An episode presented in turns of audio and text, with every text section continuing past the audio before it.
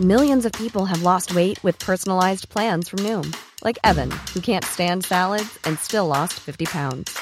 Salads, generally, for most people, are the easy button, right?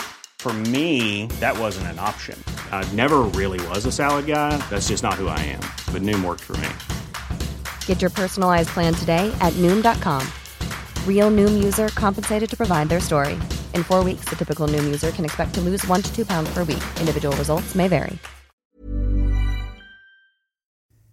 Advertencia. Los mitos forman parte de la literatura oral y no tienen una visión final ni oficial. Así que si conoces un final distinto, escribe un libro.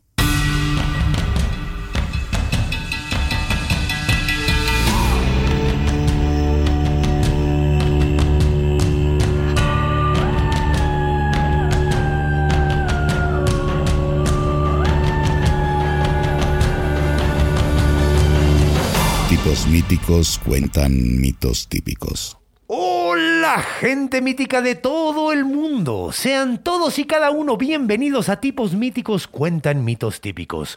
Un podcast donde dos comediantes hablan de cosas que nunca existieron. Como las películas buenas de Shyamalan después de Sexto Sentido.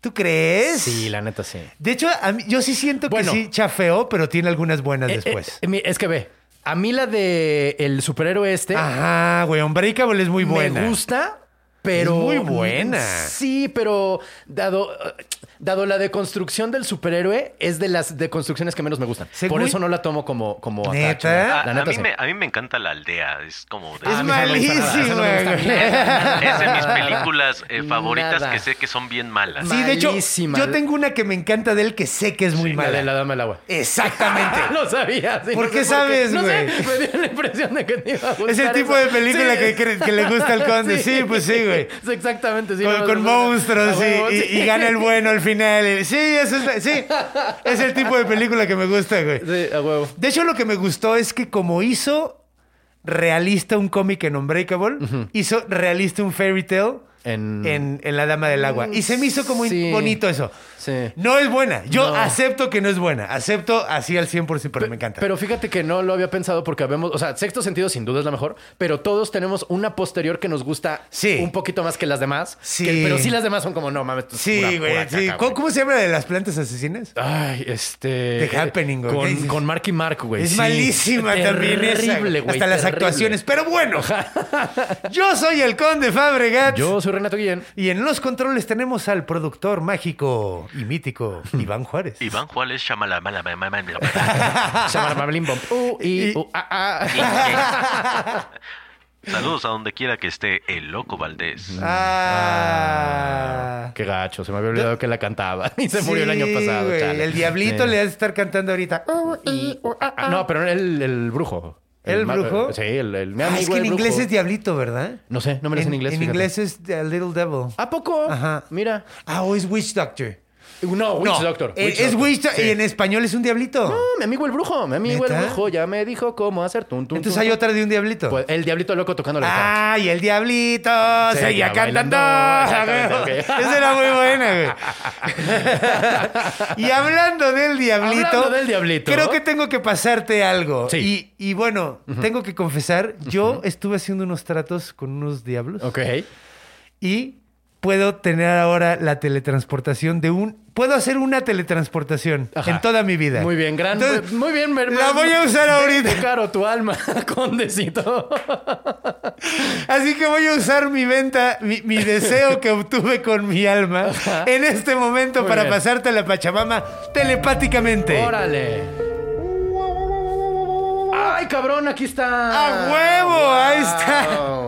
Qué trucazo, cabrón. La producción en este podcast cada día está. Cada mejor. día sí, güey. De hecho, la producción no, no tiene la culpa de estas pendejadas Ah, que hacemos nosotros, güey.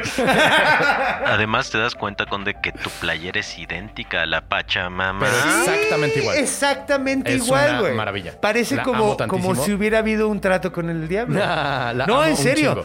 Si ustedes quieren saber de cerca cómo es, pueden comprar la camiseta y ver, porque lo hicieron a lujo de Sí. detalle. Sí, ¡Qué sí, sí. bárbaros! Sí, no, se la mamaron. La ¿Quiénes los hicieron, muchísimo. Renato? Nuestros queridos amigos de Chunchos. ¡Chunchos! Punto MX. Que está súper chido porque no solo tienen eso, también tienen eh, unas... De hecho, también pueden tenerla La en estampa, Y está padre porque se la puedes pasar a tus amigos cuando quieren hablar. Ah, Eso no está lo había padre. pensado, a claro. huevo. De hecho, lo puedes poner en una taza Exacto. o en algo, Ajá. en un, en un, en una vela, Ajá. y lees la vela de, la palabra, güey. A huevo. Mítica. Lo puedes hacer, puedes combinarlo con el Señor de las Moscas y pegárselo a un caracol. ¡Ándale! Está bien chido, güey, a un cráneo. A huevo, a huevo. Algo que tú quieras, güey. Porque Qué es la bonito. Pachamama y es idéntica, es que es impresionante, tiene el mismo Es corazón. una los maravilla, cráneos, neta es una maravilla. bonito. Me encanta. Aquí Y- está. Y además tenemos varias estampas. Sí, tenemos varias. Tenemos muchas. están- De hecho, tú ya, tú ya la pegaste una Yo ya Yo todavía pegué. estoy tratando de decidir dónde voy a ponerla. Ajá. Porque, porque me gustan mucho. O sea, son, la- son los mismos eh, diseños de, sí, son los diseños de, la, de las de las camisetas. playeras y están nuestras caras, está la cara del conde, está mi cara, está la, el logo de nuestros amigos de Chunchos. ¡Chunchos! Punto MX. Y está súper chido, la Está neta. bien chingón. Si quieren apoyarnos, si quieren apoyar también a Chunchos, estaría poca madre. está Y la huevos. economía, sí, güey. Tenemos que reactivar esta madre de alguna Los forma. precios son muy accesibles. Si no viven Sí. en México, hay manera de que les llegue.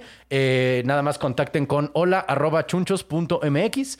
Digo, si nos escuchan en- y nos ven en otros países, ¿verdad? si son en México, pues llega solito. Ajá. Este, con, con Cepomex. No, no es cierto. Ya, no, no sé si es con Cepomex. No sé bueno, cómo de que llegue. llega. De que Sí, llega más no, fácil, no, llega más fácil. Sí, pero bueno, el punto es que sí, ya hay, hay- hay entregas para todos lados. y todo. Exactamente. Entonces, de que llega, llega. De que llega, llega. Entonces, pues bueno, ¿qué te parece? Ya tienes a la ya macha tengo papa. la- el poder de la palabra. Exactamente. Entonces, ¿qué me dices, mi carnal? Vamos a ¿De empezar. qué vamos a hablar hoy? Como bien dijiste ya, vamos a hablar de los tratos con el diablo. Oh, ¿sabes cómo lo sabía? ¿Cómo lo? Porque hice un trato con... Pero Estoy bien pendejo. Eh, nos vamos a ir, bueno, yo me voy a ir un poquito, digamos, poco ortodoxo, porque resulta que lo que estaba, lo que, lo que descubrí cuando estaba investigando esto, Ajá. es que la historia de hacer un trato con el diablo es de los tropos más comunes en los cuentos folclóricos y de hadas en todo el mundo. Ahorita tenemos la más conocida que es, o sea, es tan, es tan común que hay todo un apartado en un catálogo, que no voy a aburrir a la gente con esto, pero hay un catálogo de todos los cuentos folclóricos del mundo, que no es que cataloguen todos los cuentos, sino que es, a ver, eh, la categoría A es animales, y entonces abejas, donde las abejas salvan a la gente, donde las abejas matan a la gente. Órale, qué chido. En la M está tratos con el diablo. Y entonces, tratos con el diablo, donde el diablo gana. Tratos con el diablo, donde el diablo pierde. Tratos con el diablo, No donde el mames, gana- así, lo tienen que separar, Así, güey. los folcloristas están así de locos y son, es un volumen, digo, es una obra que son 16 o 20 volúmenes. O sea, obviamente yo no lo tengo todo, pero puedes acceder a ella en internet. O sea, tienes que tener ciertas credenciales y chingada. Pero este es un catálogo exhaustivo, como los cuentos europeos, digo, y no solo europeos, sino este folclóricos, se parecen tanto, los tienes que separar temáticamente para decir, este es un tipo de cuento donde eh, hay un es, es un cuento, haz de cuenta, ¿no? El cuento de. Estoy inventando, ¿no? El sastrecillo valiente tiene las siguientes categorías: M35, que es un obrero, sale del pueblo. Luego, Huevo. M38, donde eh, hay un gigante, pero está en el cielo. A Luego, huevo, sí. Q72, donde, ¿sabes? Así. pu, pu, pu, pu, Mata pu. tres moscas. Así, no, tal cual, güey. O sea, sí se van a detalles muy cabrones. Eso está chido porque así tienes entonces un catálogo de cuántas veces se repite el tropo. Sí. Así exactamente en, en un chingo de leyendas. Exactamente. Es un- de hecho, es más bien un catálogo de tropos. O sea, es, es un nombre más, más correcto. Se llama algo así como eh, catálogo de folk. Ay, güey, no me acuerdo. O sea, ¿para qué me aprendo el puto nombre del libro? Oye, Sí tengo, además está sí. cabrón porque no solo en el folclore, o sea, el folclore presente, o sea, no, de- no hemos dejado nunca de creer eso. Ah, no. Robert Johnson, ¿cómo se llama? Ah, y ahorita vamos, no te me adelantes, pero justamente eso vamos. A lo que voy es que la historia, el tropo de trato con el diablo más popular y el que más ha sobrevivido es lo que se llama el trato fáustico, por Fausto, ¿no? Es A decir, huevo, sí. es alguien, es un cabrón ambicioso que quiere lograr algo eh, eh, con su eh, re- relativo a su oficio y relativo a su ambición. Le vende el alma al diablo y en venderle el alma al diablo está su, su, su Perdición. güey, ¿sabes? Ajá. Ese es el tropo más famoso de vender el alma al diablo y no nos vamos a ocupar de ese porque ya lo, se ha repetido hasta el cáncer. Hay 3.000 versiones del Fausto, hay Sí. 8.000 películas. Hay una de Murnau, güey. Sí, Hay una de hay una de Murnau. de- Sí, de- yo la tenía, güey. Yo no le he visto. he vi, vi fotogramas haciendo la investigación. Se ve que está buenérrima, cabrón. Pues es que, bueno, si el, sun- el cine. El cine mudo es difícil. Eh, No importa lo chingón Sí. que esté, te duerme. no sé. Bueno, es que yo Es muy difícil. cabrón, no, sí, yo, sí, yo sí. la neta, eh, soy, o sea, tenía el gabinete del doctor Caligari. Ah, esa también me encanta, güey. eh, Nosferatu, tenía esta. Sí. De. eh, ¿En DVD la tienes? Sí. Mira, no mames. Luego préstamela, ¿no? Porque sí, esta neta no la he visto. La de Fausto no la he Las visto. mudanzas se pierde Ah, todo. güey. Hace- de hecho, no lo he visto en dos mudanzas, entonces Ah, no sé, no sé mames. dónde quedó. Yo tengo un DVD tuyo ahorita que lo dijimos de hace dos mudanzas justamente. poco? El de Gemelos. De... Ah, no mames, es buenísima esa película. Lo tengo, lo tengo, te lo voy a pasar. ahora te lo traigo huevo. Mira, pinche recuerdo que me llegó. A huevo. Y Justo La de, la mudanzas, de güey. Danny DeVito y Schwarzenegger. No, no, no, la de Eh, John C. Reilly ajá, y y, eh, el de Steve Carrell. No, no, no. No, Steven, Eh, no. Ay, cabrón. Farrell. El que era de el Farrell, Farrell. ¿Farrell? Algo Farrell. Ay, Steve Carell, y- es- se pedían Farrell y Carell, por eso siempre los confundo. Ay, cabrón. Sí, se me fue ahorita el nombre de ese güey. Pero bueno, este, ese lo tengo ahí en mi casa, güey. Te lo voy a, Sí, güey, te a lo voy a huevo. pasar, güey. Ah, pero te digo, ese es el trato, más bien el tropo de eh, el trato con el diablo más común y del que no nos vamos a ocupar. Porque, pues, de nuevo, ya todo el mundo se lo sabe. Hay mil versiones. Éntrenle eso. Will Ferrell. Puta Will Ferrell, madre. exactamente. Perdón, güey, pero es que no mames, Will me estaba volviendo loco, Sí, güey. Will Ferrell. Ok, a huevo, Will a huevo. Ferrell, ok, Volviendo, sí. ajá, sí. Cabrón. ok, entonces, te voy a contar dos, dos esto se, va, se nos va a dividir en dos partes, ¿ok? Primero, Ajá. te voy a contar dos o tres cuentos del folclore europeo, son uno alemán, no, dos alemanes y uno francés, Ajá. con otras maneras que tienen los cuentos de interactuar con el diablo haciendo tratos, que es completamente distinto al fáustico, es otro tipo de tratos con el diablo. Ok. Y luego te voy a contar de banda que dicen hizo tratos con el diablo. Porque la gente que dice, yo hice un trato con el diablo, la verdad es que me da un poquito de hueva.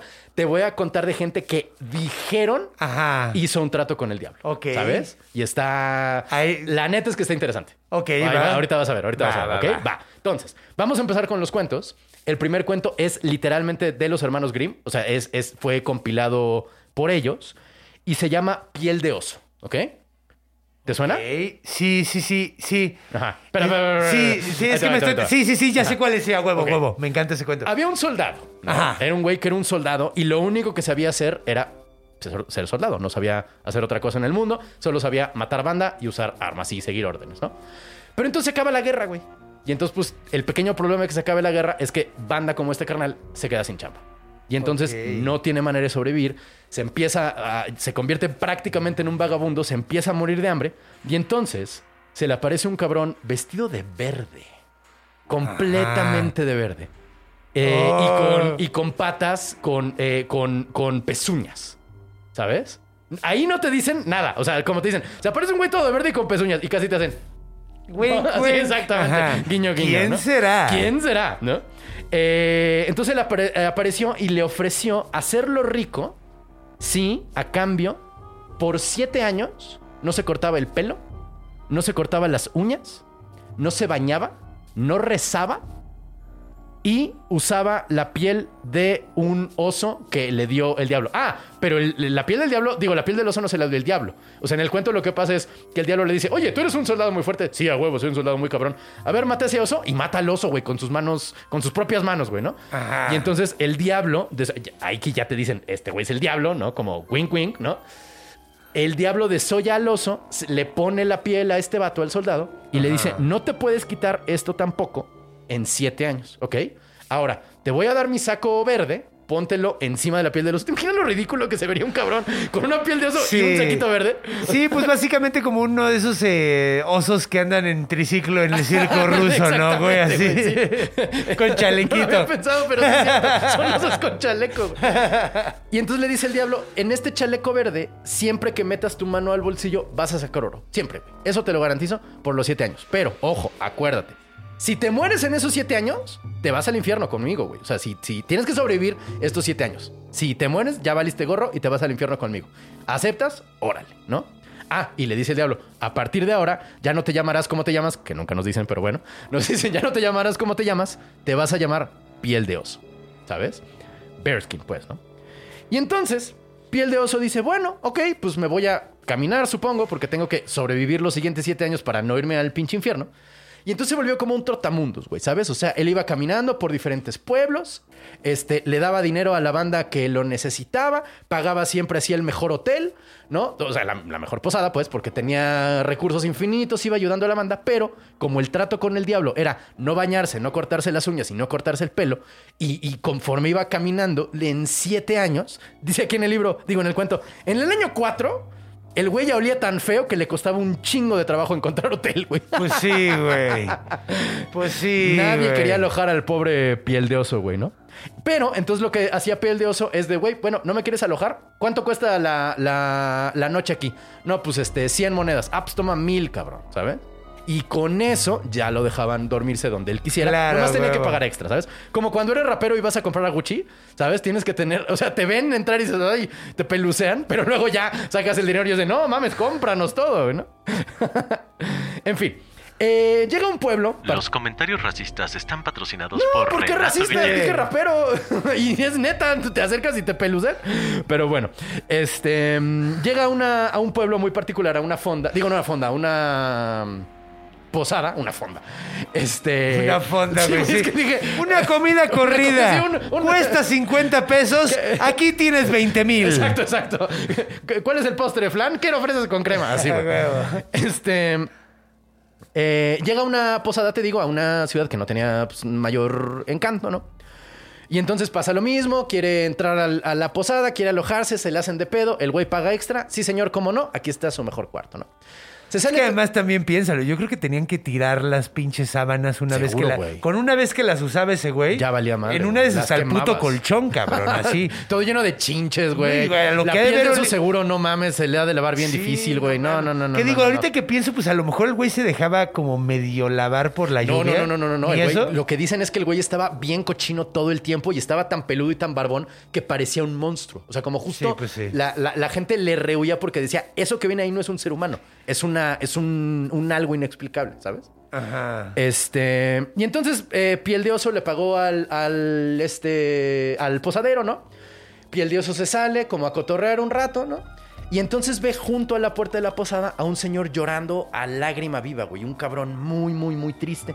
Le pregunta a Piel de Oso, ¿qué pasó? ¿Por qué lloras?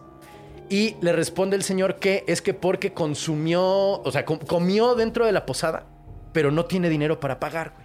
Entonces está llorando porque, uno, lo van a meter a la cárcel. Dos, el juicio les va a salir bien caro y tiene hijas, güey. Entonces, ya, mira. por ese error ya valió madre todo. Justo eso hace piel de oso. Mira, no tienes problema. Ahí te va. Yo soy una especie de benefactor del mundo. Make it rain.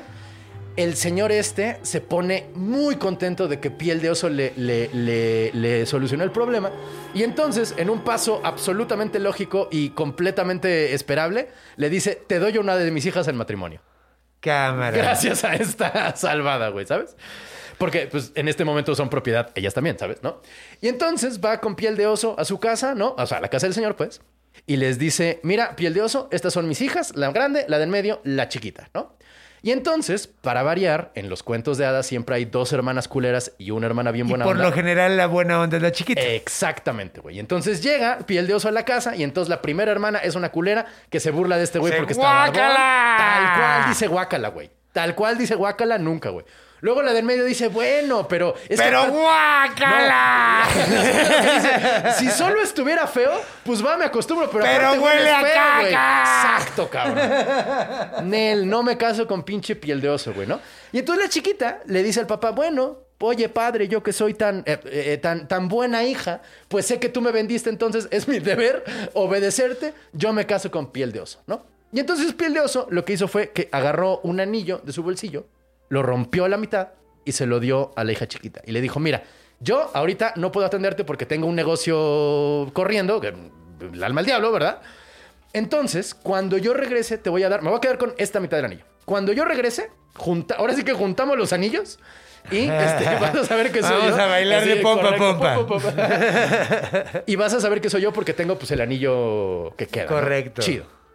Se va piel de oso, las dos pinches hermanas culeras este, se ríen de ¡Qué él. bueno, porque guácala! Y pasan bastantes años, ¿no? Se cumplen los siete años y Piel de Oso logra sobrevivir y regresa al lugar donde se encontró con el diablo, ¿no? Y el diablo ahí está bien emputado porque pues Piel de Oso sobrevivió, Ganó. se quedó sin alma el pinche diablo. Y entonces Piel de Oso diciéndole al diablo como, ah, sí, tú eres muy chingón, ¿sabes qué? Me vas a bañar, me vas a cortar el pelo y me vas a cortar las uñas mientras rezas el Padre Nuestro, cabrón. Y entonces el diablo dijo, oye, tratando de hacer, güey? no, el diablo le dijo, oye, va, ese último no te pases de chorizo. Como yo te lavo todo lo que quieras, pero no seas cabrón, no voy a hacerlo rezando el Padre Nuestro, güey. Pues ¿quién crees que soy o qué vergas, no? y, en fin, eso, eso último el diablo dijo en él, ¿Qué pero todo cree lo que demás está haciendo? sí se lo aventó, güey. Pues claro, pues no mames. le devolvió al diablo su, su saquito verde y le dijo al diablo, bueno, a partir de ahora tú eres rico, el resto de tu vida nunca vas a sufrir de varo, vas a tener ahora esta otra madre mágica de donde sale dinero, que es otro tropo súper común, un objeto que mágico que da eh, eh, dinero. Hay mil, güey, hay Sí, sacos, hay burros, hay lo que quieras, ¿no? sí, Bueno. había un burro que le pegabas con un palo y, Y, co- y salía. cagaba ¿no? dinero. Ese es súper común. Sí, sí, sí, Sí. sí. Ese es uno de esos tropos que salen en el, en el, en el, en el catálogo. Algún día en tipos míticos. De hecho, deberíamos de hacer uno de cuentos, güey. Pues, Cuentos tradicionales. pues eso estoy haciendo. Ya sé, güey, pero deberíamos de hacer un- una serie completa. Bueno, ah, ok, ya huevo. Ah, no estaría mal para un minimitos. podcast, sí. güey. Para minimitos estaría bueno. podría estar también poner. chido eso. Ah, ok, ok, ok. Bueno, ya. Están luego- viendo cómo salen las ideas. Exactamente, güey. Y entonces llega a este piel de oso, ya sin la piel de oso, ya rasuradito, Guapo. ya bañado, ya guapo, güey. Ya huele rico. Regresa a casa del señor este que salvó y entonces así toca la puerta. Oiga, me quiero casar con alguien. ¿No tiene aquí hijas de casualidad? Y las otras dos culeras ven a este guapo y hasta se van a ¡Papachito! bañar, cabrón, ¿sabes?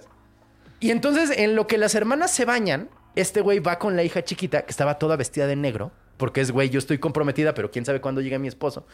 Y no, ni lo volteaba a ver, ni le hablaba, porque pues ella era una mujer casada, no podía hablar con otro cabrón, ¿sabes? Y entonces Piel de Oso agarró, la- ahora sí que la mitad del anillo que tenía, la puso en una copa de vino, se la dio a esta chava. Ella tomó y dijo, ah, no manches, aquí está la mitad de mi anillo, eres tú, mi amor. Se abrazaron felices. Y esto lo vieron las dos hermanas culeras, güey. Y entonces una se aventó a un pozo y la otra se ahorcó, cabrón. No me acordaba de esto, güey. Y entonces... No me acordaba que se suicidaban Espérate, las güey, hermanas, porque güey. pasan unos días, tocan a la puerta de la que ahora es casa de piel de oso Ajá. y llega el diablo, cabrón. Y le dice a piel de oso, oye, güey, muchas gracias, güey, porque yo me iba a quedar con un alma, la tuya, y ahora tengo dos gracias a ti, güey. ¿Qué obo, cabrón? Literatura infantil. Es lo que te digo. No, la literatura infantil no existe, lo que te decíamos en este instante. eh, Level Knockdown the Door y el Bearskin. Ah, sí. Y, colorín colorado fueron felices y comieron perdices. yo leí este cuento de niño, pero yo no, no me acordaba de lo del, El suicidio es una parte. lo del suicidio, Y es güey. un tropo también muy cabrón. La gente, las hermanas, eh, o sea, las ¿Malvibrosas hermanas se suicidan? Todas hermanas malvibrosas es un tropo Sí. enorme. Dentro del tropo enorme hay, se suicidan, este, se cortan un cachito de cuerpo, este, matan a la hermana. O sea, ta, ta, ta, ta, ta, ta, ta, ta, ta. En cada uno hay, en este cuento está este elemento, ¿sabes? Sí, claro. Ok. Ah, ok, este está bien, este, este está muy extraño, güey. Este está fumadísimo. La doncella sin manos. Este es francés, si mal no recuerdo. Ajá. Y entonces se trata de que había un señor eh, que tenía eh, un molinero, ¿sabes? Estaba un molinero eh, moliendo, porque eso hacen los molineros. Eso es lo que En hacen en su, ellos, su molino, sí. moliendo grano, ¿no? Y entonces se le acerca un señor, aquí no lo describen. Ah, sí, sí lo describen. Un hombre extraño. Se le acerca un hombre extraño. O sea, un desconocido. Un- un- no, no, no, un güey que se veía raro, ¿sabes? Como, como... ¿Eso o, o- o- cómo sabes que se refieren a eso? Ah, porque decía que tenía una presencia extraña. Dice a strange man with a strange presence. Ah, ¿sabes? ok, entonces. Entonces, como un güey. Un desconocido raro. mal- Raro, con una vibra medio acá, ¿no? Un extraño extraño. Un extraño extraño. Muy extraño, ¿no? Y entonces le dice, oye, este. Te voy a dar mucha riqueza, mucho oro. Yo soy un hombre muy rico, ¿verdad? Y te voy a dar mucha riqueza y mucho oro si tú me das lo que está detrás de tu molino. Y entonces el señor dice, ah, pues detrás de mi molino hay un árbol de manzanas, güey. Pues se quiere quedar con las manzanas este güey. Adelante, cabrón. Sí, a huevo le vendo. Órale, chido. Le da dinero. Da la vuelta el señor para ver su árbol de manzanas y se da cuenta que atrás de molino está su hija, güey. Y obviamente le acababa de literalmente vender a su hija al diablo. Como el trato es riqueza a cambio de su hija, perfecto, güey, ¿no? Qué bárbaro. Eh, pasaron, unos, pasaron tres años y el diablo reapareció. Y entonces le dijo, bueno, pues ya vengo por este, aquello que me corresponde. Aquí está toda tu riqueza, ¿verdad? Vengo por aquello que me corresponde, ¿no? Pero entonces, este, la chavita, como era, o sea, era una doncella, eh, empezó a llorar de la tristeza de ya no volver a ver a su familia nunca y cayeron sus lágrimas en sus manos.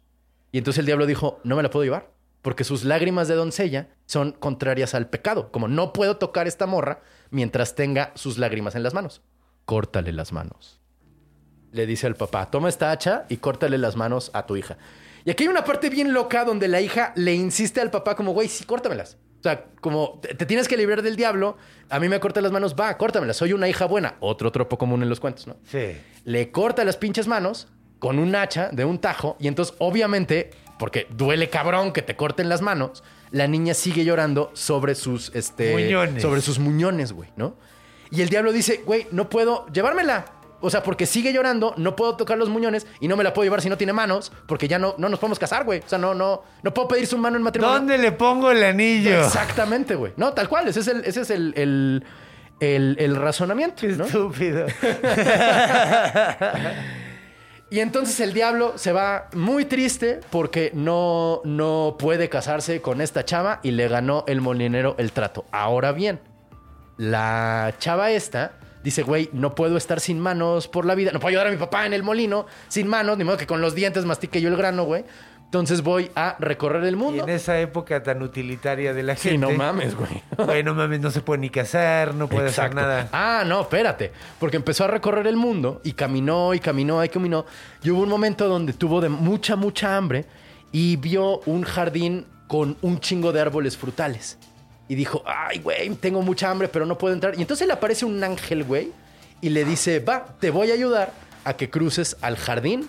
Eh, con, súbete en mis alas, güey. casi. Ah, ok, a Sí, huevo. o sea, le- la, la- la sube, ¿no? Yo te hago pie de ladrón. Yo te hago pie de ladrón, exactamente. Te hago a la de ángel, ¿no? Este, a la de ángel.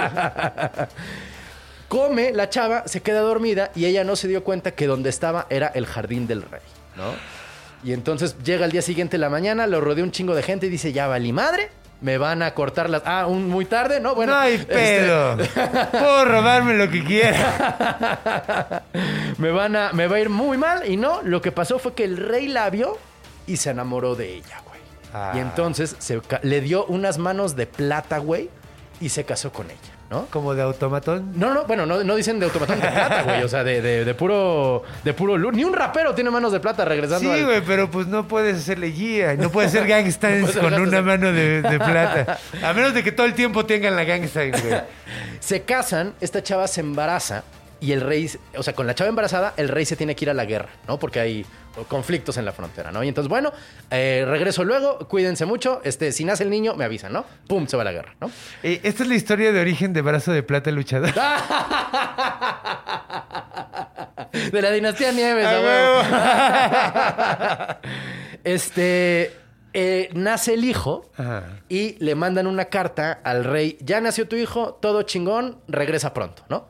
Mandan el correo y el diablo se vuelve a aparecer y le cambia las cartas al correo. Y lo que le dice es: Este. Nació un monstruo. Eh, el hijo no es un ser humano, nació un pinche monstruo. Este, ¿qué hacemos, no?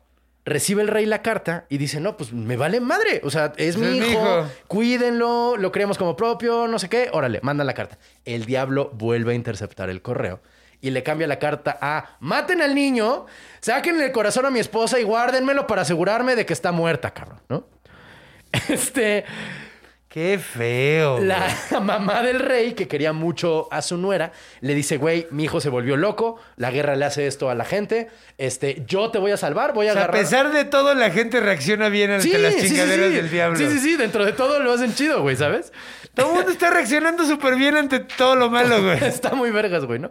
Y entonces le dice la reina, oye, mira, ya nació tu hijo, este, yo voy a agarrar como en Blancanieves, voy a agarrar el corazón de un ciervo y lo voy a guardar en un frasco para que cuando llegue el loco de mi hijo, güey, piense que tú te moriste y tú, pues, pélate, chata, Pélate, ¿no? sí.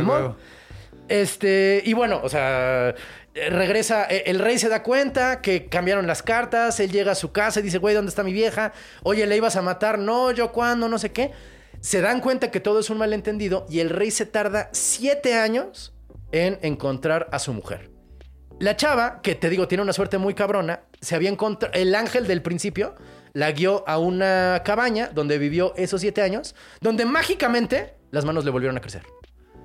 Y entonces cuando el príncipe llegó a la, a la, a la choza donde estaba ella viviendo, No la reconoció no la porque tenía reconoció. manos. Exactamente, dijo, es que esta no es mi mujer, güey. O sea, se parece un chingo, el niño tiene la edad, más o menos está por acá, pero no puede ser porque tiene manos. Y entonces despierta esta chava y le enseña sus manos de plata diciendo, sí, soy tu esposa, nos casamos y todos vivieron felices eh, y comieron perdices. Güey, de hecho, está cabrón. Este es estoicismo el cuento, güey. ¿Por qué?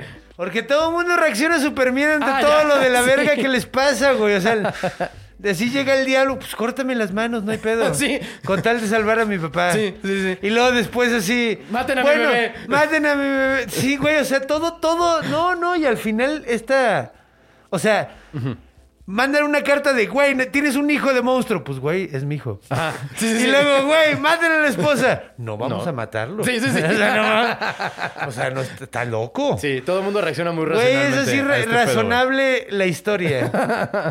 Ojalá fuéramos así, güey. Ojalá fuéramos. También somos así. O sea, somos tanto una como otra. Yo, yo quiero pensar. Este. Mira, te voy a contar a una que tiene un personaje que a mí me llama mucho la atención porque también sale en el folclore tanto alemán como francés muy, muy, muy, muy, muy continuamente. Está conectadón con Baba Yaga, o sea, en un sentido. Es el mismo tipo de personaje. Según yo, no es Baba Yaga. O sea, le, le, le rasqué Ajá. y no es Baba Yaga, pero es una, es una figura Simi- singular, y similar. similar que, se, que es la abuela del diablo. ¿Ok?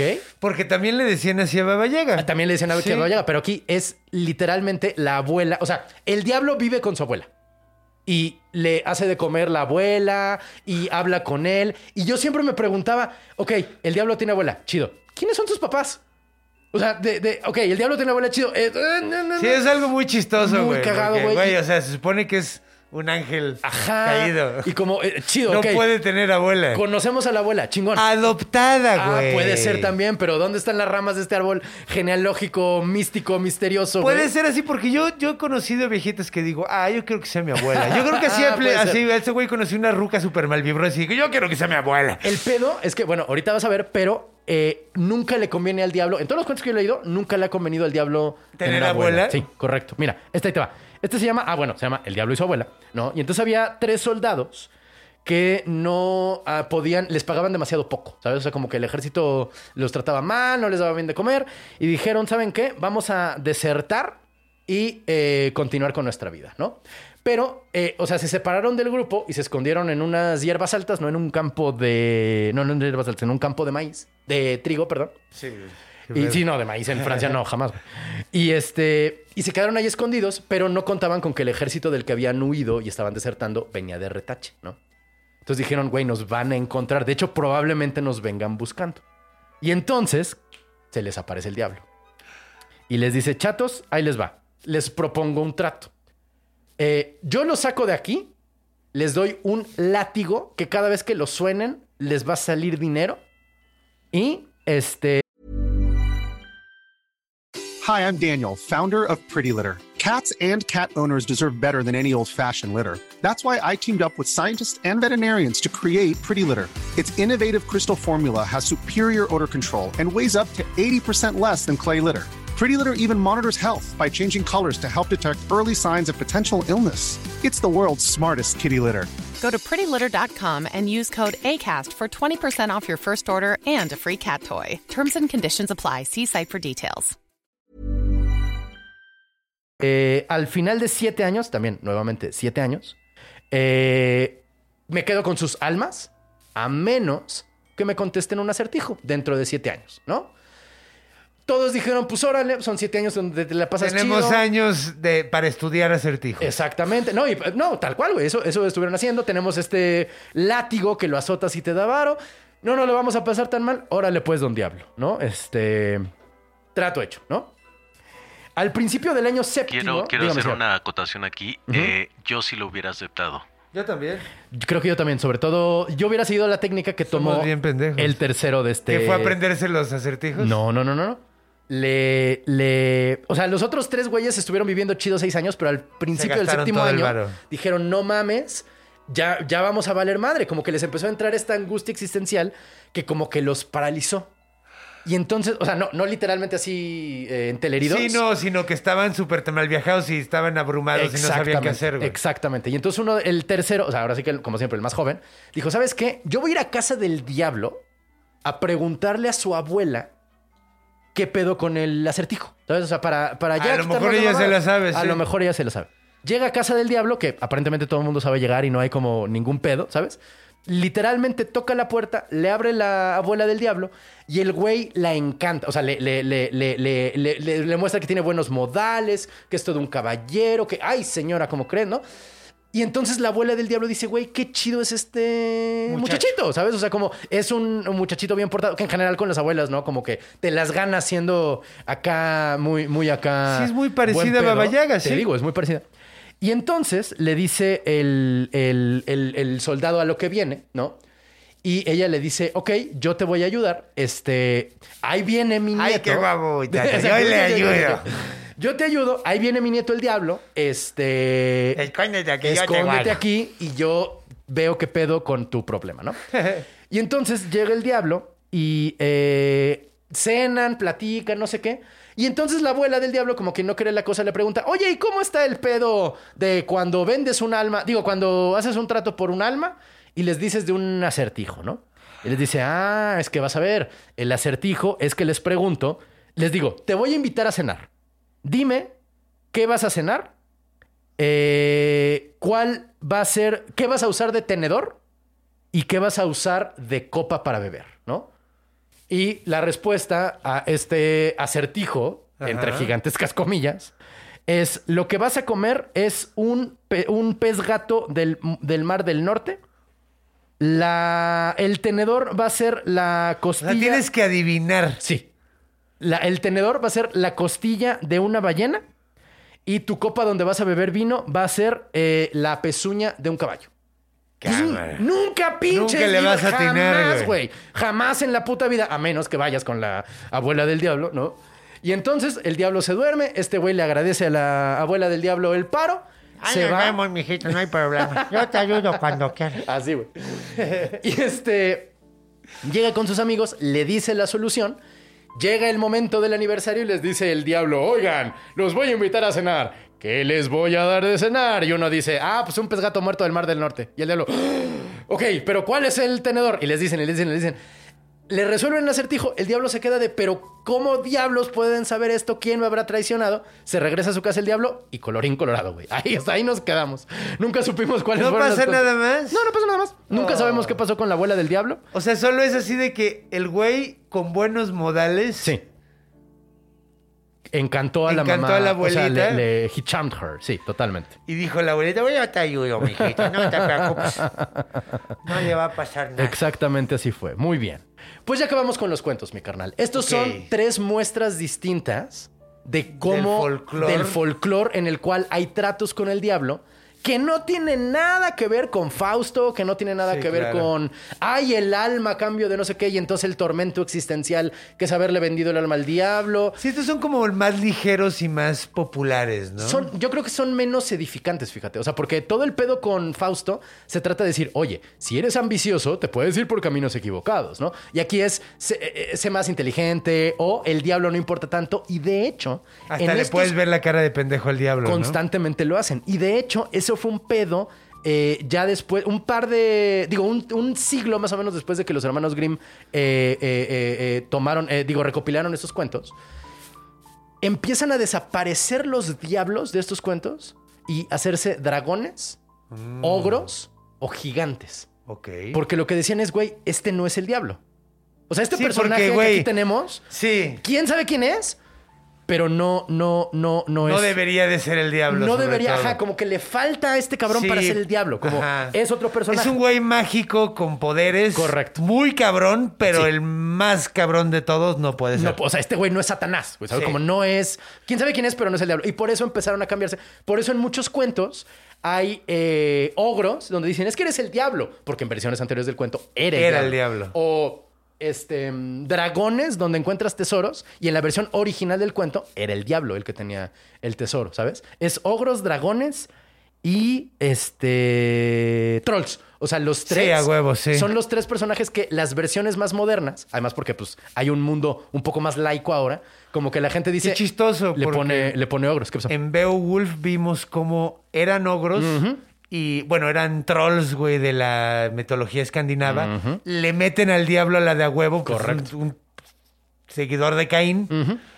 Y luego ahora se los están quitando, güey. Exactamente. Qué chistoso, güey. Porque no da, no cumple con el papel, entre comillas. Ajá, que, debería quieren. de. Correcto. Primero era, vamos a meterlo en todos lados, hasta en la sopa para que se vuelva popular. Sí. Y luego cuando ya se popularizó, dijeron, bueno, vamos a darle su lugar. Exactamente. Que es el lugar, es el del enemigo, ¿sabes? El Es como más cabrón. El más cabrón, como el enemigo, el tentador. No un cabrón que se quite el saco y te da monedas. No, o sea, y es igual no que mames. como con Stingy Jack, güey. ¿Te acuerdas de Stingy Jack? De Halloween. Halloween, Sí. exacto. Sí. Ah, pues ese es un Ese ejemplo. es un claro. ejemplo de un güey que le Sí. vende el alma al diablo Tal y le cual. termina haciendo. Digo, eso, ese es un poquito más edificante porque al final termina pagándolas todas. Sí, sí, sí. sí. Porque. Y ahí no es tanto un trato, sino una apuesta, porque creo que son tropos distintos también. O sea, hay cuentos donde apuestas con el diablo, que es otro tropo, porque es el de eh, el de la canción esta de Devil Went Back to Georgia. Ajá, sí, del ese niño es el, que. ese es el mismo tropo, que también es súper común. Pero Ajá. ahí es el mismo cuento en cada profesión. En ese se retan con violines. Con Los que no saben, es una canción de country Sí. muy conocida que está basada en un cuento. Sí. Donde un niño y el diablo se retan con, con violines para ver quién es más cabrón y gana Gana el niño sí. y, y lo manda a la chingada. Y ese cuento te lo cuentan en todos los países del mundo, en todas las profesiones que quieras. A veces el diablo va con un sastre y entonces Ajá. el diablo pierde porque usa un hilo largo en lugar de un hilo corto como el sastre. Es- eso, de hecho, es mexicano. ¿A poco? Ese no lo conozco. Sí, sí. Es, o sea, es mexicana en el sentido de que son cuentos que contaba la gente en el siglo XIX. Sí, coloniales. Totalmente agarrados de este. De allá. Sí, este coloniales. Sí, sí. Eh, sí, colonial. Sí, no, porque, porque pues tra- traídos no, pero- del, nuevo, del viejo mundo. Correcto. por- Y se cuentan acá. Ajá, se cuentan acá con las con los elementos de aquí. Correcto, correcto. Sí, sí, sí. Ni si no lo había pensado. Eh, O sea, en esa época han de haber llegado. Lo que pasa es que, o sea, el, el CONAFE agarró mucho, mucho cuento de abuelo y de abuela, ¿sabes? En, principios de los ochentas, Mm, claro. perdón, finales de los 80, principios de los noventas. Y todos esos cuentos eran inventados en el siglo XIX. O sea, tomaron, recopi- recopilaron cuentos que se cuentan más o menos del siglo XIX, pero tienes toda la razón. Esos cuentos tienen su origen a su vez en cuentos Y coloniales. Sí, son modificados Sí, para, sí. para que queden aquí. Totalmente, totalmente. huevo. Entonces, bueno, vamos ahora sí A los que reales. los reales. Bueno, a ver, Donde ya me andaba adelantando. a ver, ya te estabas adelantando un poquito, pero yo quiero dejar muy en claro una cosa. En este, bueno, yo tomo los tratos con el diablo como ficción. Claro. O sea, no hay, no es que, oh, y este entonces es un este programa suceso de cosas que nunca, que nunca existieron. existieron. que la gente dice que es real, que todo el mundo toma como eh, un hecho paranormal. No, no, no, no, no. Pero no. aquí no nos los vamos a Es tomar así. Es, es- es historia que cuenta la banda de otra, de otra Aquí persona. nos la tomamos con hielo. Exactamente. Entonces ahí te va. El primer cabrón que le vendió su alma al diablo, que a mí me llamó mucho la atención, es un papa. A mí no me sorprende A mí tanto. tampoco. No, no es el papa que te imaginas. No es Julio. No, no, no, no, no, no. ¿Sí era- ¿Se llama Julio? Sí, Eh, ¿no? Julio... VI? Alejandro, Alejandro Alejandro, VI. Alejandro VI, Alejandro VI, sí. Eh, Julio fue otro papa Bor- Borgia. Es que no estoy seguro si Ay, fue güey, Borgia. ya dudé, ya dudé, Porque el no. Borgia era Alejandro VI. Sí, sí, sí, sí. Pero, mira, pero, pero ¿para qué nos metemos en Honduras? Sí. La neta es que ya dudé. Ok, no. Este güey se llamaba, tiene un nombre de esos nombres medievales muy, cagado- muy cagados, Gerberto. Ge- Gerbert, ¿no? Gerbert. Gerberto de Aurillac. Así se llama el, el- Ah, no, ese es Sherbert. Ajá. El, el sorbete. El sorbete. ajá. Los raspados, ajá. sí, Se llamaba sorbete. Se llamaba sorbete. El, el Papa Sorbete Papá cuarto. Sorbete cuarto. Se llamaba, o sea, el- el- su nombre papal es Silvestre II. Ok. Su nombre real era Gerberto de Aurillac. Aurillac está en Francia. Creo que viste un pequeño Papa. Un- ¿Cómo? Silvestre. Pendejo Silvestre, ya. Silvestre. Exacto, no. El papá. Está haciendo no. un chiste de Me Tweety. pareció haber visto un pequeño pedo. Ah, exacto, exacto, Él nació en el año 945, murió en el año 1003. O sea, justo fue papa en una época particularmente difícil y particularmente supersticiosa de la Iglesia Católica, Sí. ¿sabes? Pero él era un cabrón, era un mini Da Vinci, ¿sabes lo que te estoy diciendo? O sea, era un tipo que había estudiado en España en, cuando estaba controlada por los árabes. Entonces sabía matemáticas, sabía astronomía, era inventor, eh, dibujaba cabrón, ¿sabes? Era un tipo, dicen, este güey es un hombre renacentista mil a- 500 años antes del renacimiento, ¿sabes? Wow. Era un tipo admirable. Él puso, él regresó el abaco a Europa, güey. Porque cuando durante la Edad Media se dejó de usar el abaco y este güey dijo, güey, los árabes tienen mil años Y usando están esta haciendo madre". cosas súper chidas con esto, Así, güey. güey. Sí. Ese güey trajo el abaco de retache a Europa. Este, inventó un órgano, un, un- o sea, un, un- un instrumento que no entendí muy bien qué chingados era lo que era particular de esto, pero como que son, inventó unos tubos para que el órgano, que es un instrumento de, de viento, pues, Sí. o sea, lo, lo- le picas las teclas y entra aire por un tubo. Ajá. Algo hizo en el tubo que no entendí muy bien qué pedo, pero que fue una revolución en el momento de crear órganos. Como haz de cuenta que siempre habíamos trabajado con computadoras y pum, alguien inventó la pinche tablet. Haz A de cuenta. huevo. ¿Sabes? Es- sigue siendo el mismo instrumento, El pero. microprocesador, güey, a Ándale, huevo. Un pedo así. Algo así. Este, ah, te digo, estudió en Andalucía, cosa que la gente en otros lados de Europa, sobre todo en esa época, veía como con un chingo de desconfianza, güey, porque era Sí, porque este está, güey, sí, los está árabes, lleno los. Sí, no, pero pues, güey, es que también. Era los lugar- árabes antes de- del Era la Islam, güey, punta. de era la no, esos punta. güey- Esos güeyes también eran este, musulmanes. ¿Qué te pasa? Claro que sí. Güey, sí, por supuesto. no, era el güey. califato de Córdoba, güey. Eran totalmente musulmanes y tenían un estudio, eran una punta de lanza respecto a la... A la estudió en Andalucía. Ok, en sí, Granada. no, es que yo sé que, pues, digo, por algo son números arábigos. Sí, sí, correcto, correcto. Pero- No, no, así, la punta de lanza Sí, sí, de la sí, o de sea, la el intelectual, inte- o sea, la, mayoría de las estrellas todas, también güey. tienen nombres árabes. Correcto. Nuestros números fueron inventados por ellos. O sea, los árabes avanzaron la, la- la ciencia cabroncísimo. Cabroncísimo. Tú querías aprender, tenías que irte a la parte de España controlada por los árabes, ¿no? Insisto, Andalucía. Y entonces contaban de él que él tenía un libro mágico, o sea, no un libro mágico, sino un libro con un chingo de conocimiento de demonios y de genios del aire y de así un libro cabrón de conocimiento oculto, ¿no? Ajá. Lo que contaban él, dicen que lo contaba él como para hacerse el chingón, pero la gente lo empezó a tomar como cierto porque se lo robó a un sabio árabe seduciendo a su hija, ¿no? Entonces, como ya me voy a casar con su hija y entonces me deja ver su biblioteca. ¡Oh, qué interesante su biblioteca, suegro, ¿no? Se distrae el suegro y agarra un libro sin que se dé- el suegro se dé cuenta y se pela, güey. Y se escapa el, el, eh, Silvestre II. Y entonces el sabio este árabe dice, güey, yo voy a usar mi, mi poder mágico que consiste en ver y saber dónde está la gente en la tierra. Estés en la tierra o estés en el agua, yo voy a saber dónde O estás. sea, básicamente como el Doctor X agarra a los mutantes, así puede Ah, detectar cerebro. a los Sí, sí, sí. mutantes. Con. Ah, ese era su poder. Ese era su poder. Pero entonces, Silvestre II, o sea, lo va persiguiendo, lo va persiguiendo. Y entonces Silvestre II dice, güey, este cabrón solo me puede encontrar si estoy en la tierra o en el agua. Y se cuelga así de un puente, güey. Se agarra con las dos manitas y se cuelga de un puente. Pues no estoy en ninguno de los dos, pendejo. ¿Cómo y ves? Se le desaparece al cerebro. Se le sale del GPS. Se le sale del GPS y el suegro lo busca y lo busca y lo busca y nunca lo encuentra.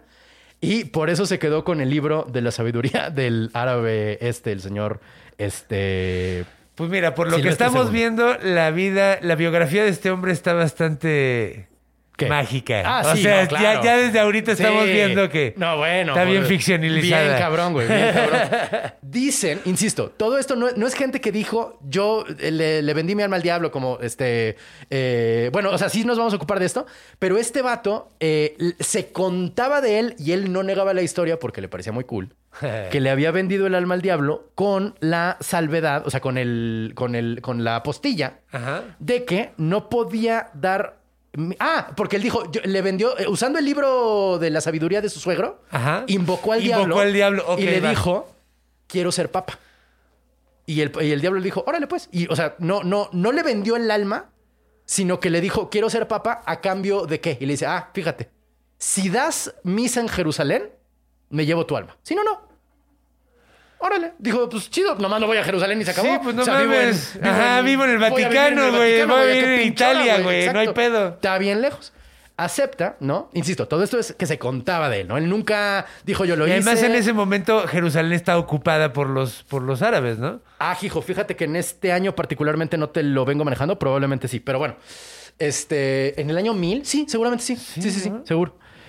Y entonces eh, se hace papa, le- se agarra el nombre de Silvestre II Ajá. y un día va a dar misa a una iglesia dentro del Vaticano y entrando dice, no manches, ¿cómo se llamaba esta iglesia? Se sale a ver y dice la Cruz de Jerusalén. ¡No! Dice ya, vali madre, llega el diablo y se lo lleva frente a todos.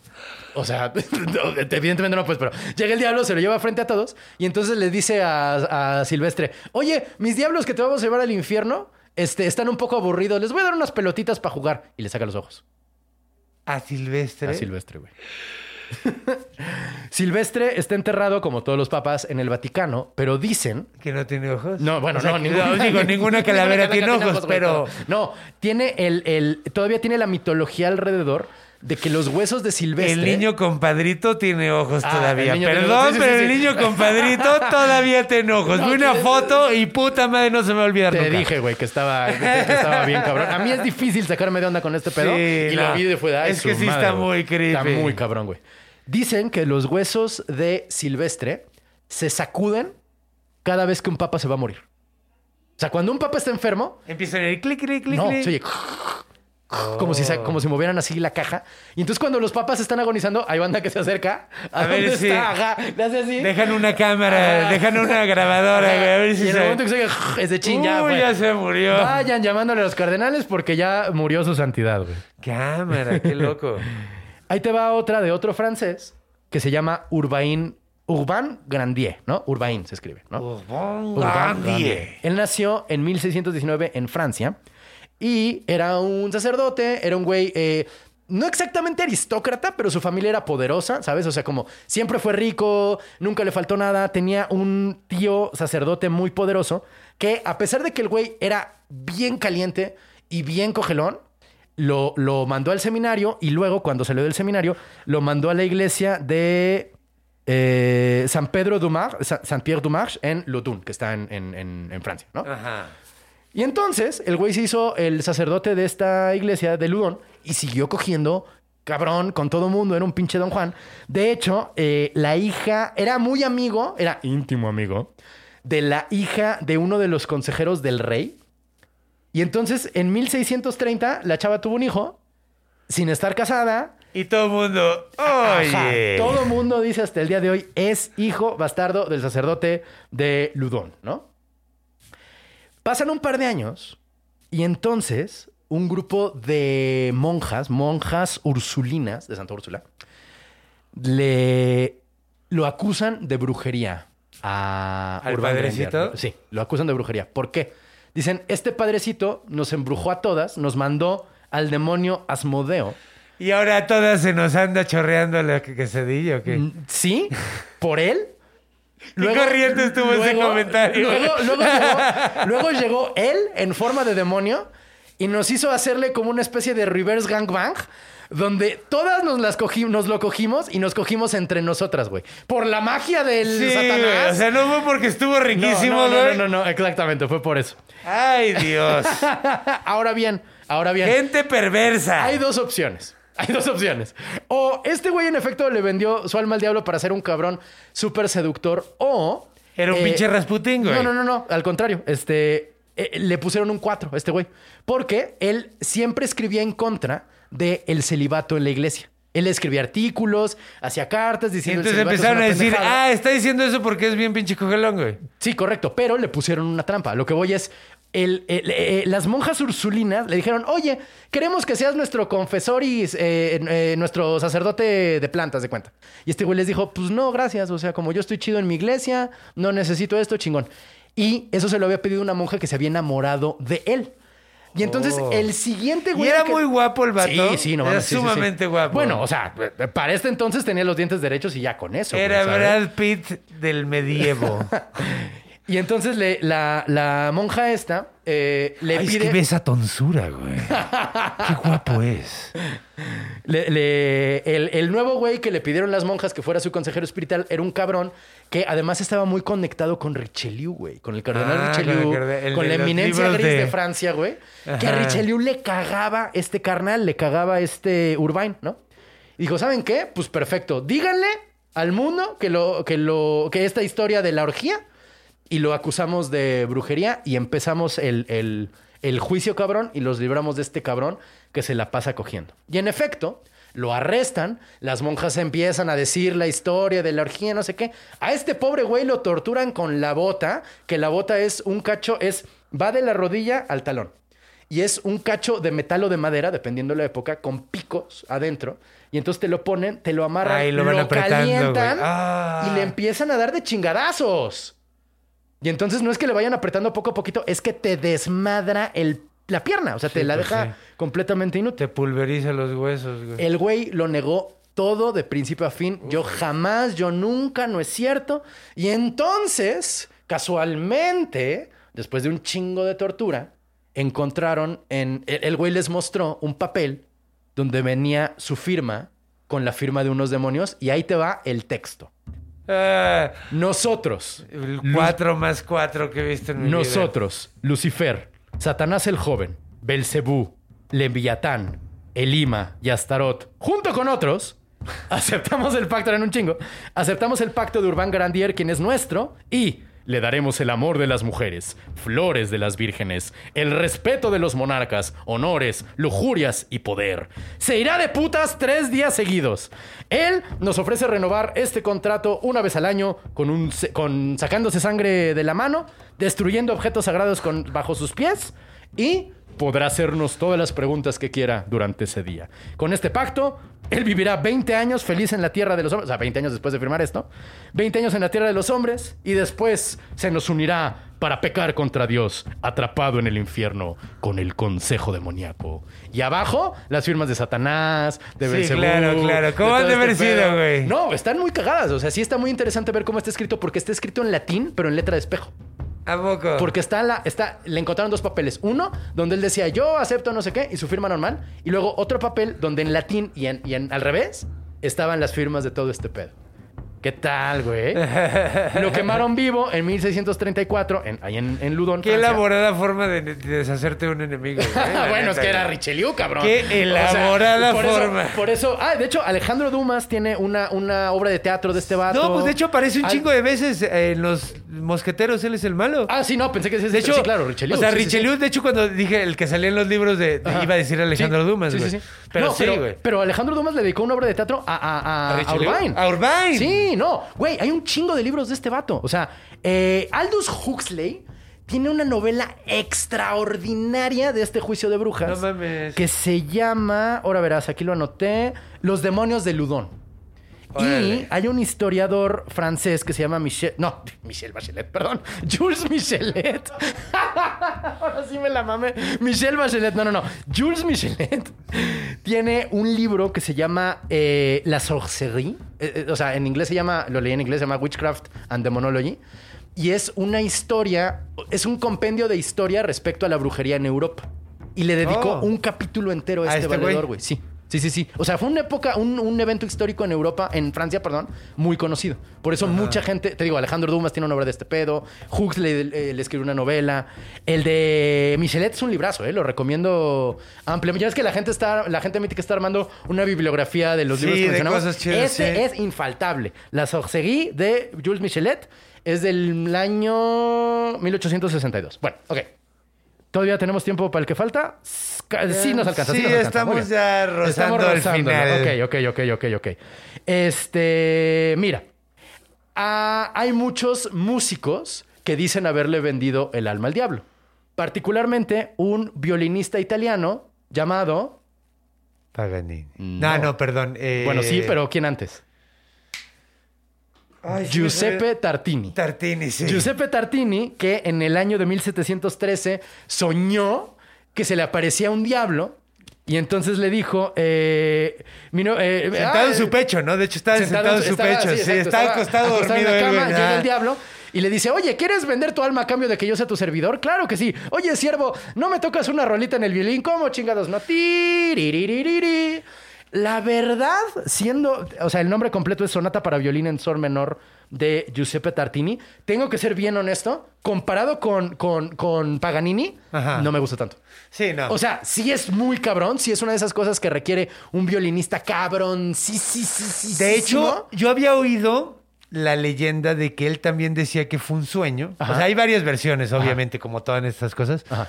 Pero que él decía que la canción que tocó el diablo en su sueño Era mucho mejor que la era que mil Sí. veces mejor. O sea, dijo, güey, Sí. es que esta es la pinche comparación más pálida y de la verga del mundo. Totalmente, totalmente eso dicen. Y eh, te, te digo, el, el- la neta, insisto, es, es muy buena la obra, se requiere ser un violinista cabrón, pero pasan dos cosas. Yo conozco obras de, de violín que son más difíciles de tocar que esta, y de nuevo, comparado con Paganini, que es como la competencia, la neta sí me gusta más Paganini, güey. Sí. O sea, nada en contra del trino del diablo, pero no mames Paganini, otro pedo. Ahora bien. Otro güey que le vendió su alma al diablo era un blusero llamado Robert Johnson. después. El original, el OG, se llamaba Tommy Johnson. Ah, Tommy Johnson. Nada que ver, no son familia, no se conocieron, Sí, sí, no sí, son del mismo lugar, pero el primer cabrón en decir yo le vendí mi alma al diablo a cambio de este saber tocar fue Tommy Johnson. Tommy Johnson, de hecho, tiene una canción cabrona, no sé si la topes, que On se the llama Crossroads. no, no, no, ese es de, ese es de Robert De Johnson. Robert Sí, sí, Johnson, sí. ok. Él tiene. No, no, no. O sea, es que la canción no tiene nada que ver con el diablo. O sea, Ah, de hecho. Robert Johnson como que explotó el mito de Tommy y empezó a escribir canciones de Me va a llevar el diablo. Ok. Tommy Johnson casi no tiene canciones, más bien no tiene canciones del diablo. Ya, ya sí, ya, y ya le sí. explicó a la gente, oye, güey, yo- ¿quieres venderle su alma al diablo para tocar como yo? Ve a las 12 de la noche a donde se cruzan los caminos, toca y se te va a aparecer un cabrón que te va a afinar la guitarra y después de eso vas Ya a vas tocar. a hacer una verguísima. sí. Tiene una rola, Tommy Johnson, que mi gente mítica, si pueden escucharla, dénsela. Se llama Can't Hit Blues. O sea, eh, eh, calor, el blues del calor Del calor enlatado, sí. De ahí sacó el nombre de la banda Can't Hit. Y de lo que se trata es que el güey era tan alcohólico que se tomaba el etanol de las fogatitas para el fondue, güey. Y eso, es para él era el canjito. Eso es el hit, o sea, como así se llamaba. Y entonces era tan alcohólico y era tan pobre que a veces solo podía comprar una latita de canned hit y tomársela, güey. Y la canción dice constantemente, esto me está matando. Tengo la tristeza de saber que esto que me estoy tomando es puto veneno y no puedo parar, güey. No mames. ¿Quieres Ay, blues, blues, fucking blues, güey? Es Este, güey. Sí, Uf, no, no, no, rolón. Aparte la guitarra está cabrona. O sea, me encanta, me encanta, me encanta. Es de mis piezas, de mis, de mis, este, de mis piezas de blues favoritas. De Eh, onda. y pues ya acabamos mi canal. Fíjate que me faltó un cuentito que si quieres se lo echamos a los Patreons. ¿Cómo ves? Patreons, pa' Patreons. Porque ya llegamos a el final, pero ha sido un gran capítulo. Qué bueno, Ha sido una gran aventura. Gracias por acompañarnos. Yo sé que me la pasé de onda. Gracias por acompañarnos al infierno. Sí, mi estuvo muy gente. padre. Yo quería hacer nada más una Díganos. acotación. Sí, Yo estaba todo el tiempo escuchándolos muy atentos porque estaban bien buenas las historias como todos los escuchas seguramente. Gracias. Nada más quería hacer una acotación porque, bueno, compete que nuestra Pachamama viene de la cultura boliviana. Sí, y se supone que la Pachamama, la diosa de la tierra, la Pachamama, Ujú. es hermana del tío, que así le llaman en la cultura boliviana. Y el tío es más ni menos que el diablo como nosotros lo conocemos. Ah, ok. Pero como está mezclado con la cultura, eh, Judio-cristiana. pues sí, eh, no lo ven como un personaje maligno. No, digamos. claro. O sea, por el sí. sincretismo, pues ellos, eh, o sea, sí, ¿no? O sea, Sí, incluso hay una, una fiesta en Oruro, que es el carnaval de Oruro, el, uno de los carnavales que es patrimonio cultural Intangible de la intangible humanidad. de la humanidad, donde eh, se supone que el arcángel Gabriel va guiando a los demonios Órale. hacia la, la, eh, la Virgen del Socavón, que está en una cueva Bueno. donde la descubrieron eh, los, los mineros. Entonces, Órale. bueno, viene todo este contexto eh, que quería hacer como esa pequeña acotación, chicos. A huevo, muy, muy, muy, muy, eh, pertinente, mi querido productor, porque pasa eso con el diablo todo el tiempo. O sea, como Sí. los dioses antiguos es. Ah, claro, es que ella es hermana del diablo, ¿no, güey? Pues era hermana de otro dios que en, en visión católica es el diablo, güey, ¿sabes? Y también puede ser que haya tenido algunos puntos en común y pues dijeron, ah, pues es el mismo. Exactamente. O sea, por ejemplo, yo creo que si O sea, Loki, pues le dicen el señor de las mentiras igual que quién. Ah, claro, a- Al a- diablo, ¿no? Sí, sí, sí. Entonces- ¿Sab- ¿Sabes quién es el, el primer cabrón en tratar de hacer, de negar, o sea, hacer un pacto con el diablo? ¿Quién? Jesús. Ah, O sea, el claro. único cabrón, la única historia donde el güey llega el diablo y le dice en él es Jesús, güey. Todas estas piedras Ajá. pueden ser panes. Y le dicen, él ni madres, llégale a la verga. Otro, otro gran libro que le recomiendo, La última tentación de Cristo de. Nicolás Katsantzakis. Ah, no sí. mames, librazo. Librazo. Y Katsa- Sí. es muy chistoso decir Katsantzakis, pero bueno. Katsatsakis. De hecho, suena como tzatziki. ¿Tatsiki? Ajá. Katsatsakis. Le Tzatziki. echas tzatziki al katsatsakis. Katsantzakis suena a especia, güey. De hecho, Ponle. Katsantzakis al pollo, güey. Ponle katsatsakis. Le falta Katsantzakis a la, a la. ¿Cómo lo vas a preparar a la ensalada, güey. Katsantzakis, A la Katsantzakis, güey? güey. Huevo. Pues Ah, bueno, de fin. cualquier manera, ha sido un gran momento, ha sido una gran Muchas gracias, aventura. gente. Muchas gracias por estar aquí. Recuerden que si les gustó esto, pueden seguirnos eh, en todas las redes. Correcto. Denle un like si están viéndonos en YouTube. Compártanselo a sus amigos, suscríbanse. Si realmente les gustó, pueden unirse al club de fans en Facebook, Gente Mítica Fan Club. Y eh, si les gustó todavía más, pueden ser parte de nuestros Patreons y formar parte de este gran equipo mítico. Así es. Estaríamos muy, muy agradecidos y créanme, van a tener todo nuestro amor con queso y tocino. Y si son muy fans también de estas historias, pero no se lo pueden mostrar a los bebés o los niños, tenemos también nuestro canal de minimitos de Ah, tipos cierto. míticos, el podcast en todas las plataformas de audio. Sí, es este mismo tipo de cosas, estas historias interesantes. Sin Pero leperadas. sin leperadas y le bajamos a las locuras, porque vamos a ser sinceros, qué locos estaban nuestros antepasados. La neta, sí me Sí, la matan a mí. Un poco, sí. Sí, Y- pero se los agradecemos mucho. Este. Ah, Minimitos está animado por nuestro carnal Gandermaster. Gandermaster, que probablemente vieron animaciones en este capítulo también de este. Sí, las vieron. Vayan a YouTube para verlas. También pueden Ajá. acceder a YouTube para contenido exclusivo de- que también tienen en Patreon. Y, Y- si quieren ver esto sin publicidad, pueden también pagar una corta. Una corta, Desde un dólar, ¿cierto, eh, productor? Sí, creo que es un Desde un dólar. dólar, exactamente. Un dólar es, es sin comerciales todo esto, porque pues Entendemos. entendemos. Nos encanta hacer comerciales, pero entendemos, que puede ser No, y pues sí, además. con nuestros es- amigos de las playeras de Chunchos. ¡Chunchos! Punto MX. Pero bueno. hacer esto, güey. A mí también, la neta es muy divertido. Vengan a anunciarse con nosotros. Créanme que nosotros nos vamos a divertir Sí, con sí, su sí. producto. Y lo vamos a hacerlo con gusto. Pero bueno. Muchas gracias, mi gente. Nos vemos la próxima semana. los amamos bien, cabrón. Manténganse míticos. Perros. Creación, guion y conducción. Conde Fabregat. Renato Guillén. Producción y edición de audio y video. Iván Juárez. Música. Javier de la Pesa. Logo y gráficos animados. Conde Fabregat. Una producción de Círculo Rojo.